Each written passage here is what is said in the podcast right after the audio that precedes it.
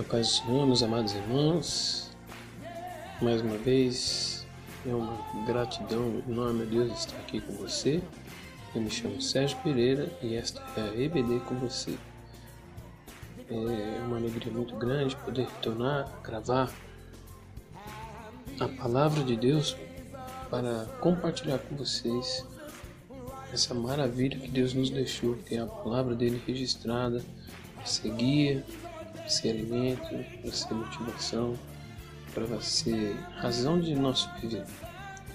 Eu precisei deixar de gravar alguns dias por motivos pessoais, mas graças a Deus estou de volta aqui para compartilhar com vocês. Então vamos juntos, abre teu coração e vamos estudar a palavra de Deus. Para isso eu queria lembrar os irmãos que nós estamos estudando a carta de Efésios e nos episódios anteriores nós estudamos os capítulos 1 e 2. Então, se você por um motivo está chegando aqui hoje, é, não se preocupe, mas volte ali e assista os outros episódios. Mas basicamente, é, em capítulo 1 de Efésios, Paulo trata da multiforme graça de Deus e o seu plano de salvação né, se dirigindo ao povo de Éfeso, que era um povo muito voltado à idolatria, que adorava a deusa Diana, achava que tudo na vida deles era dependente e solucionado por aquela deusa, mas Paulo foi mostrar para eles quem que era o verdadeiro autor, salvador, provedor nas nossas vidas. Né, então, na igreja que foi aberta ali, Paulo vai direcionar essa carta enquanto ele estava na prisão. Essas cartas de Efésios, Filipenses e Filemão são cartas que Paulo escreveu desde a prisão, mas mesmo estando preso, ele não deixou de se preocupar e, e buscar o bem-estar dos irmãos que estavam em Éfeso e outras igrejas. Então, no capítulo 1, Paulo fala dessa multiforme graça de Deus no seu plano de salvação, ou seja, aquilo que Deus fez para resgatar o homem para o convívio dele. Então, no capítulo 1, reforça a centralidade de Cristo. Ele mostra que, justamente pelo homem ter desviado através do pecado. Então Deus escolhe a predestinação, ou seja, nos escolhe para sermos salvos, para se viver, viver com Ele, mas essa, essa predestinação se, se conforma, né, se, se, se torna verdadeira a partir do momento da redenção e, e, e, através de Cristo, quando Cristo morre na cruz, nós nos tornamos unidos com Ele e recebemos como penhor dessa herança de morar na vida nos céus na eternidade com Cristo, o Espírito Santo vai nos. Esse é o estilo que Paulo No capítulo 2, nós vemos que Paulo mostra nós saímos de uma situação de morte para Deus, somos salvos pela graça, mas isso não quer dizer que não, não podemos realizar boas obras, não devemos, por sinal, realizar boas obras para mostrar esse amor, essa salvação nos dada de graça. Ou seja, ele reforça que não é nada que eu possa fazer é, a mais por minha força que vai fazer a diferença na minha vida como servo de Deus. Paulo fala também nesse capítulo 2, no verso 1 10, que para frequência nós estamos sujeitos, ou seja, o mal que vive nos combater, mas ele mostra que aquilo que Deus fez por nós, ou seja, estabeleceu plano de salvação, aquilo que Deus fez em nós para nos dar a salvação por meio de Jesus Cristo, né, seu, seu amor, da sua misericórdia, sua graça, sua bondade. E aquilo que ele faz através de nós, que é levar a palavra de Deus para outras vidas. E nos versos de 11 e 21, Paulo mostra que existia um muro de separação, uma parede, entre os judeus naquela época achavam que Deus só tinha vindo para ele, mas Paulo mostra que depois da morte de Cristo, quando Cristo morreu, ele rompeu essa parede, rompeu essa separação, rompeu esses erros. Então ele passa a dizer para os gentios, para nós, eu e você, que somos judeus de herança, por nós que éramos considerados estar longe da presença de Deus, passamos a poder chegar perto, somos chamados a ser de Deus, por meio de Jesus Cristo. Então, ele, a mensagem é para fazer com que os judeus e gentios deixem de ser inimigos, mas façam juntos com constituir o corpo de Cristo. E por isso que ele fala no texto que a palavra é para os perto de longe. E ele fala que todos nós nessa terra somos peregrinos estrangeiros, que a nossa verdadeira pátria é a pátria celestial. E ele ainda lembra, a gente pode comparar, comparar com a primeira carta de Pedro, capítulo 1, verso 9, porque nós somos um santo sacerdócio real e geração Né? Então, Paulo aos 21 capítulo, nós somos identificados na pedra angular que é Jesus, somos um corpo bem ajustado como corpo, precisamos crescer como igreja e demonstrar para as outras igrejas o poder de Deus que habita Hoje, nós vamos iniciar o capítulo 3 e pretendo dividir duas partes. Então, gostaria que vocês virassem sua Bíblia e se preparassem. Mas antes disso, vamos orar. Deus, mais uma vez eu quero te louvar e agradecer pelo nome, agradecer pela plenitude da vida, pela plenitude do teu amor sobre a minha vida e de todos aqueles que estejam assistindo ouvindo essa aula e que o Senhor possa falar grandemente aos nossos corações, a Deus revelar toda a tua vontade, todo poder, a tua graça, toda a tua santidade, toda a misericórdia e nos fazer cada vez mais servos do Senhor. É assim que eu oro em nome de Jesus. Amém. Então vamos ler Efésios capítulo 3, a partir do versículo 1, nós vamos ler o 13 sobre esses versículos que eu vou falar hoje com vocês. E o título dessa lição hoje né, o título dessa aula, que é baseada na revista da série Cartas de Paulo, da, da editora Cristã Evangélica de São José dos Campos. Então, o título dessa aula, para você que nos acompanha, é O Mistério Revelado. E na próxima aula nós vamos falar sobre a oração fervorosa. Então vamos ver. Efésios, capítulo 3, versículos de 1 a 13. Por esta causa eu, Paulo, sou prisioneiro de Cristo Jesus, por amor de vós, gentios. Se é que tendes ouvido a respeito da dispensação da graça de Deus, a mim confiada para vós outros. Pois segundo uma revelação me foi dado conhecer o mistério, conforme escrevi há pouco, resumidamente pelo que, quando ledes, podeis compreender o meu discernimento do mistério de Cristo, o qual em outras gerações não foi dado a conhecer aos filhos dos homens, como agora foi revelado aos seus santos apóstolos e profetas no Espírito, a saber que os gentios são cordeiros membros do mesmo corpo e coparticipantes da promessa em Cristo Jesus por meio do Evangelho, do qual fui constituído ministro, conforme o dom da graça de Deus a mim concedida segundo a força operante do seu poder. A mim, o menor de todos os santos, me foi dada esta graça, de pregar aos gentios o evangelho das insondáveis riquezas de Cristo, e manifestar qual seja a dispensação do mistério, desde os séculos oculto em Deus, que criou todas as coisas, para que pela igreja a multiforme sabedoria de Deus se torne conhecido agora dos principados e potestades nos lugares celestiais segundo o eterno propósito que estabeleceu em Cristo Jesus nosso Senhor, pelo qual temos ousadia e acesso com confiança mediante a fé nele. Portanto, vos peço que não desfaleçais nas minhas tribulações por vós, pois nisso está a vossa glória. Então, partindo desse princípio, é, vamos ali analisar versículo por versículo. Por esta primeiro versículo, por esta causa eu, Paulo, sou prisioneiro de Cristo Jesus por amor de vós, gentios. Então, de novo, chama a atenção de vocês que Paulo está se dirigindo gentios, aqueles que não eram judeus de nascimento, que, mas foram alcançados pela pregação do Evangelho. Tá? E aí eu já te faço uma pergunta. Você consegue reconhecer nas dificuldades da tua vida como Deus tem agido, como Deus tem um plano para trabalhar a seu favor? Você consegue reconhecer a soberania de Deus nessas situações? Porque Paulo estava preso. Paulo teria tudo, eu, graças a Deus, na minha vida nunca estive preso, espero nunca ficar. Penso que a maioria de vocês também não.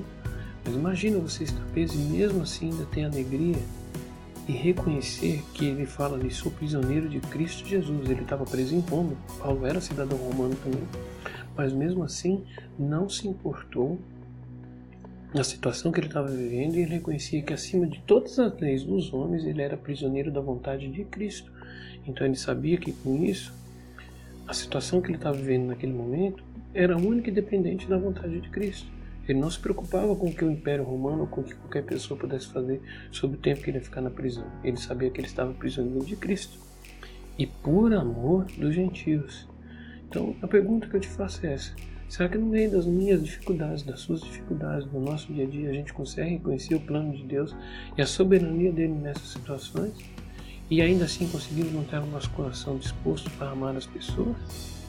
Fica aí já uma primeira lição para a gente, né? Olha que coisa interessante. O segundo versículo diz assim: Se é que tendes ouvido a respeito da dispensação da graça de Deus a mim confiada para vós outros.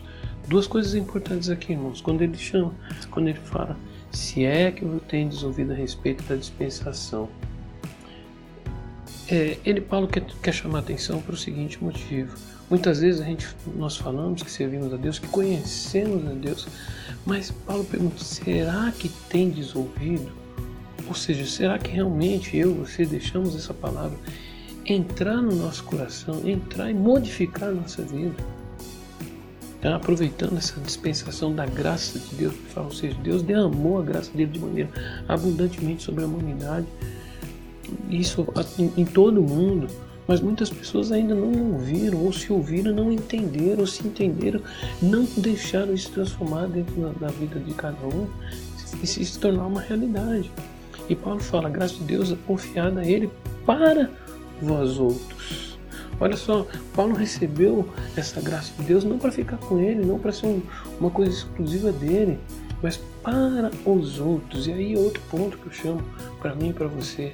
Será que tudo que você reconhece de soberania de Deus na tua vida, do plano de Deus na tua vida, das, das, dos benefícios que Deus tem causado na tua vida, você tem usado isso como oportunidade para pregar e recompartilhar e ensinar a palavra de Deus para as outras pessoas? É isso que Paulo estava falando ali para os Éfesos, para o povo de Éfeso.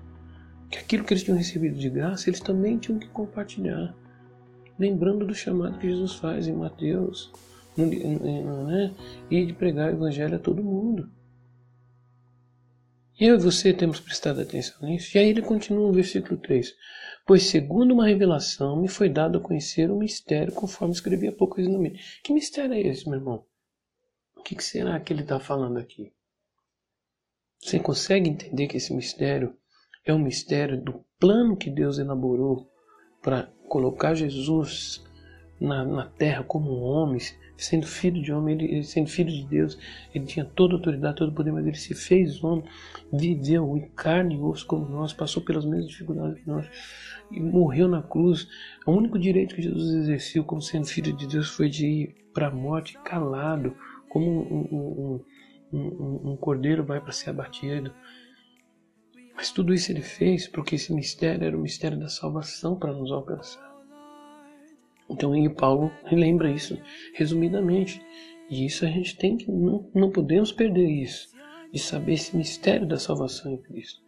E ele fala aqui, pelo quando ledes, podeis compreender o meu discernimento no mistério de Cristo. Então ele está explicando que o que faz ele ficar vivo, o que faz ele se, se manter é, naquela direção, é esse entendimento que ele tem de que esse mistério de, de, de Cristo, e até se a gente voltar para o verso é, 9, no capítulo 1, olha o que, que diz lá: desvendando-nos a mistério da sua vontade, segundo o seu beneplácito que propuseram Cristo. Ou seja, o beneplácito, a vontade de Deus, de salvar, de trazer o homem de novo para perto dele. Esse é o mistério, esse é o grande mistério da vida. A gente voltar a viver em comunhão com Deus. E aí ele continua no versículo 5: o qual em outras gerações não foi dado a conhecer aos filhos dos homens, como agora foi revelado aos seus santos e apóstolos e profetas no Espírito. Ou seja, enquanto Jesus não passou pela face da terra, aqueles profetas, todos aqueles homens de fé que tiveram experiência com Deus, desde Abraão, Moisés, Noé, todos aqueles grandes homens e mulheres que tiveram experiência que são relatados na Bíblia, eles não, não, não tinham ainda esse entendimento do mistério porque eles tinham um relacionamento direto com Deus através dos profetas. Mas a partir do momento que Jesus veio sobre a face da terra, que esse mistério se tornou vivo, e alguns apóstolos puderam conviver com ele, como Pedro, João, e Paulo teve um encontro com ele já depois de Jesus ressurreto, mas no passado um tempo Paulo encontrou Jesus no caminho de, de, de Damasco, teve aquele encontro pessoal com ele. Então Paulo fala disso, que o que ele está pregando primeiro não é dele, é de Cristo. É uma verdade revelada em Cristo, na vida dele pelo Espírito Santo. E, os apóstolos e os santos que viviam ali agora santos, como a gente já explicou em outras vezes, vamos falar isso mais à frente, santo quer dizer separado. Aquelas pessoas que se decidiram separar daquele mundo e viver em comunhão com Cristo, isso que era o mais importante. Essas pessoas, esses são as pessoas que receberam essa revelação desse mistério da salvação através de Cristo Jesus. E aí, lembrando do que ele já falou no capítulo 2, ele fala no versículo 6: A saber que os gentios são coerdeiros, membros do mesmo corpo e coparticipantes da promessa em Cristo Jesus por meio do Evangelho. Para quem não ouviu a outra aula, judeu não, não, não considerava nenhuma pessoa que não fosse do, do, do, do povo judaico, do povo hebreu, como dependente, como, como descendente de Cristo. Porque eles entenderam errado. Eles, eles acharam que quando Deus separou o povo, chamado povo dele, eles acharam que era porque eles eram os melhorzinhos né? e, e, e eram o povo preferido. Não, Deus separou aquele povo para, através daquele povo, demonstrar a glória dele no meio do mundo corrompido. Mas os judeus também não entenderam isso e acharam que Deus era propriedade única e exclusiva dele. E Paulo está falando, não, que agora, depois da morte por Cristo Jesus, os gentios, eu, você, passamos a ser coerdeiros, meu irmão, olha que coisa linda. Nós passamos a ter direito da mesma, da mesma riqueza espiritual e celestial que os judeus tinham. Então ainda fala, somos coerdeiros, coparticipando do mesmo corpo, da mesma promessa, em Cristo Jesus por meio do Evangelho. Então olha como que é importante a gente compartilhar essa nossa bênção. E aí eu te pergunto, você tem compartilhado as bênçãos que Deus tem te dado? Não na maneira de falar assim, ah, porque né, às vezes a gente bate no peito e fala assim, porque eu tenho um Deus vivo que faz as coisas. Sim, nós temos um Deus vivo que faz todas as coisas para mim. Mas não podemos falar isso como forma de humilhação, de soberba em cima das pessoas. Mas sim tem que olhar para aquela pessoa que está dependente, que está necessitada, como muitos de nós um dia recebemos esse olhar, esse apoio, essa mão estendida e falando, meu irmão, minha irmã, por que você está na situação? Se existe um Deus que criou eu e você para viver em comunhão com Ele. Se existe um Deus que, através da morte de Jesus Cristo, deu a salvação eterna para mim e para você. É assim que nós temos que compartilhar bens. E era o que Paulo estava fazendo, estando na prisão. Não vamos não esquecer disso. Hum? Então, reflita aí. Você tem, você tem estado atento às oportunidades para pregar? Você tem buscado compartilhar sua bênção com as pessoas? Não é? Lembra do plano de Deus, que através da igreja né, é abrir os olhos e que mostrar essa herança que nós temos através de, de, de, de Cristo Jesus. Então aí isso também nos leva a, a, perguntar, será que eu consigo enxergar a mesma causa de Paulo, essa união entre ou, ou será que eu sou aquela pessoa que ainda fico fazendo acepção de pessoas quando eu vejo que alguém não tem a mesma fé que, que a minha e eu procuro tratar diferente? Mas aí você pode falar, ah, meu irmão Sérgio, mas você não conhece, às vezes na minha família eu sofro oposição do meu pai, da minha mãe, da minha esposa, do meu esposo, dos meus filhos, dos meus irmãos, na minha vizinhança, no meu trabalho, meu irmão. Jesus não veio à terra e não foi, não sofreu oposição de tantas pessoas ao ponto de ser crucificado. E mesmo assim ele morreu na cruz por mim, por você, deu amor, deu a liberdade para nós termos livre acesso ao Pai. Isso não é importante para mim, para você? A maior lição que nós temos que tirar disso é o amor que suplanta todas as coisas, por mais difícil que seja, e eu sei disso. Eu também tenho minhas dificuldades, mas eu tenho que entender que esse amor, esse evangelho que Paulo estava falando, né, e que ele fala no versículo 7, que ele foi constituído ministro conforme o dom da graça de Deus, concedido a ele pela força operante do poder, quer dizer, nada do que eu e você venhamos a fazer de obras vai ser pela nossa própria força, pelo nosso próprio entendimento, mas pelo Espírito, pelo poder de Deus que vai habitar em nós. Presta atenção nisso, como isso é importante. Situações que podemos estar vivendo de conflito é porque muitas vezes nós estamos querendo vencer na nossa carne e não no poder de Deus. E não no poder de Deus. E aí, e Paulo ainda fala mais uma vez: que ele recebeu toda essa graça confiada por Deus na vida dele e ele se considera um menor. Olha que interessante. Ele se considera um menor de todos, o menor daquela situação. Hum, então, e, e aí? Como é que eu, sendo menor daquilo, é, posso. É, muitas vezes a, a, gente se pega assim: ah, mas como é que eu vou pregar? Como é que eu, se eu sou uma pessoa simples, se eu sou uma pessoa que não consigo falar direito, se eu sou é, uma pessoa de. Lembra que Moisés falou, gaguejou, falando que Deus que não sabia falar, Deus acabou levantando é, Arão para ajudá-lo nessa, nessa, nessa caminhada. Isaías né, comentou que era um, é, homem de lábios impuros. E, e o que, que Deus disse para ele? Vamos lá ver. Isaías 6. Né? Isaías 6, é, no versículo 5 diz assim: Ai de mim, pois estou perdido, pois, porque sou um homem de lábios impuros e habito no meio de um povo de impuros lábios, meus olhos viram o rei dos exércitos. E Israel, Isaías estava falando isso porque ele estava vendo o pecado que, vive, que rondava, vivia sobre, sobre Israel. E ele se perguntando como que ele poderia servir a Deus, porque Deus no versículo 8 diz assim, depois disto ouvi a voz do Senhor que dizia, quem enviarei quem há de ir por nós? E aí Isaías diz, então disse eu, eis-me aqui, envia-me a mim. Hum, olha que, que, que coisa interessante. Muitas vezes nós nos achamos numa situação de que, por sermos o menor da nossa casa, o menor, não digo de estatura, mas de conhecimento ou de status, nós não temos condições de, de, de levar a palavra de Deus à frente. E não é isso que, que Paulo está ensinando. E, e, e ainda lá na carta de Hebreus, no capítulo 10, Hebreus, Hebreus 10, capítulo, 16, capítulo 10, versículo 17 diz assim: E Deus respondeu e falou assim: Dos seus pecados e iniquidades não me lembrarei mais. Né? Então, esse tipo de coisa não pode impedir que eu e você façamos uma caminhada direcionada ao reino de Deus. E Paulo fala no versículo 8: A mim, o menor de todos os santos, me foi dada esta graça de pregar aos gentios o evangelho das insondáveis riquezas de Deus. O que são essas insondáveis riquezas de Deus? Todas essas maravilhas que nós vemos no mundo, operar de milagres, é, as portas de emprego que se abrem, as causas ganhas na justiça, mas a, a própria natureza em si, sabe? Os lugares maravilhosos que conhecemos, ou que moramos, ou que fomos criados, tudo isso são as riquezas insondáveis. Eu poderia ficar aqui a noite inteira tentando resumir tudo aquilo que Deus tem debaixo das, das mãos dele e não conseguiria passar para vocês. Mas Paulo começa a falar realmente a partir do versículo 7 até o 13 que nós temos um comissionamento, nós temos uma missão que é pregar o Evangelho. E isso é tão importante, irmão, porque ele fala aqui no versículo 9: e manifestar qual seja a dispensação do, do mistério, desde os séculos oculto em Deus que criou todas as coisas. Porque nem os anjos, quando ele fala assim, oculto em Deus que criou todas as coisas, para que é, no versículo 10 ele fala para que pela igreja a multiforme sabedoria de Deus se torne conhecida agora dos principados e potestades do lugar celestial.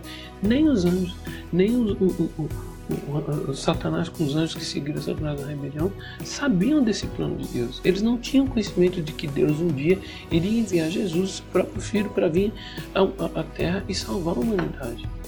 Vejam que coisa impressionante como Deus realmente essa é a multiforma, multi sabedoria de Deus.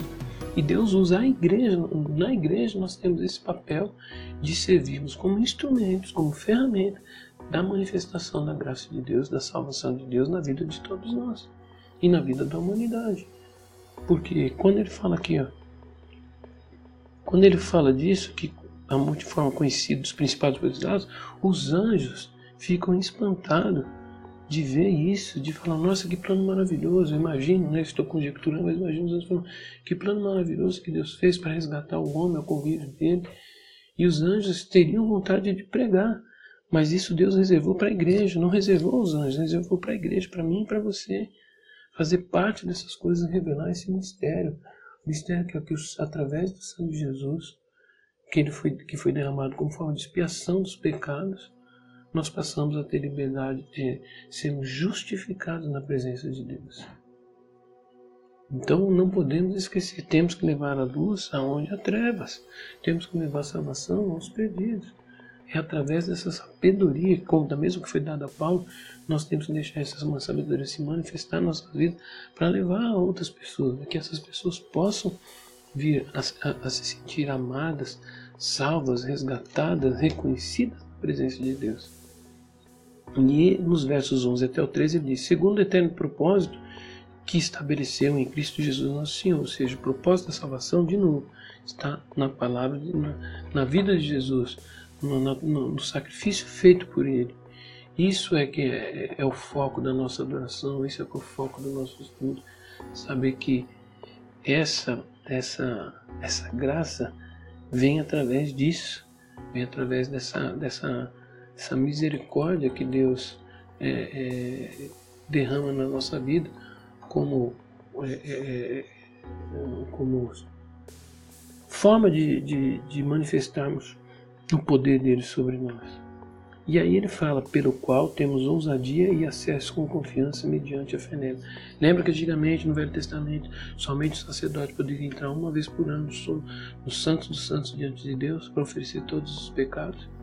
Jesus quando morre, ele rompe esse véu, essa separação dos santos santos e nos dá livre acesso ao Pai.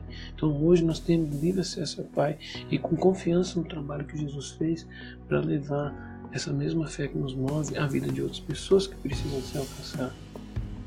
E aí Paulo termina essa primeira parte que eu vou parar nesse momento com os irmãos, deixar vocês um pouquinho curiosos para a próxima aula, mas Paulo termina dando um recado excepcional.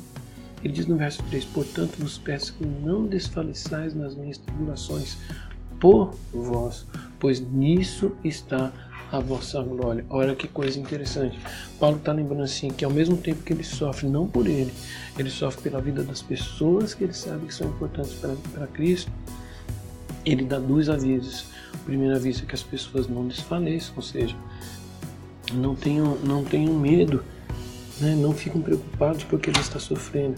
Essa é a postura que a gente tem que ter. Vem muitos missionários, muitos irmãos que estão aí ao redor do mundo entregando suas vidas trabalhando com esforço, com, muitas vezes com, sem nenhuma condição, mas para poder levar essa palavra de salvação a tantas pessoas que precisam ser alcançadas. E se nós desfalecemos, eles, eles também vão fraquejar, porque eles se sentem parados, não só com nossa ajuda espiritual de oração, mas quando nós nos dedicamos a ajudar financeiramente, a apoiar, a suportar, porque Paulo era suportado por esses irmãos nessas igrejas.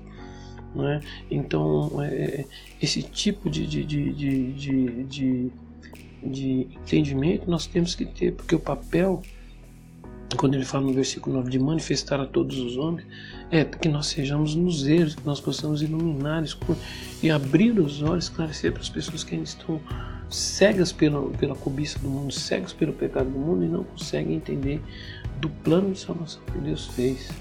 Então nós temos que mostrar que esse plano, de novo, é multiforme. Esse é um plano que atinge todas as etnias, todos os povos, todos os tipos de, de, de cor de pele. Não é cor de pele nenhuma que nos vai levar ao céu, mas Deus veio para nos salvar a todos.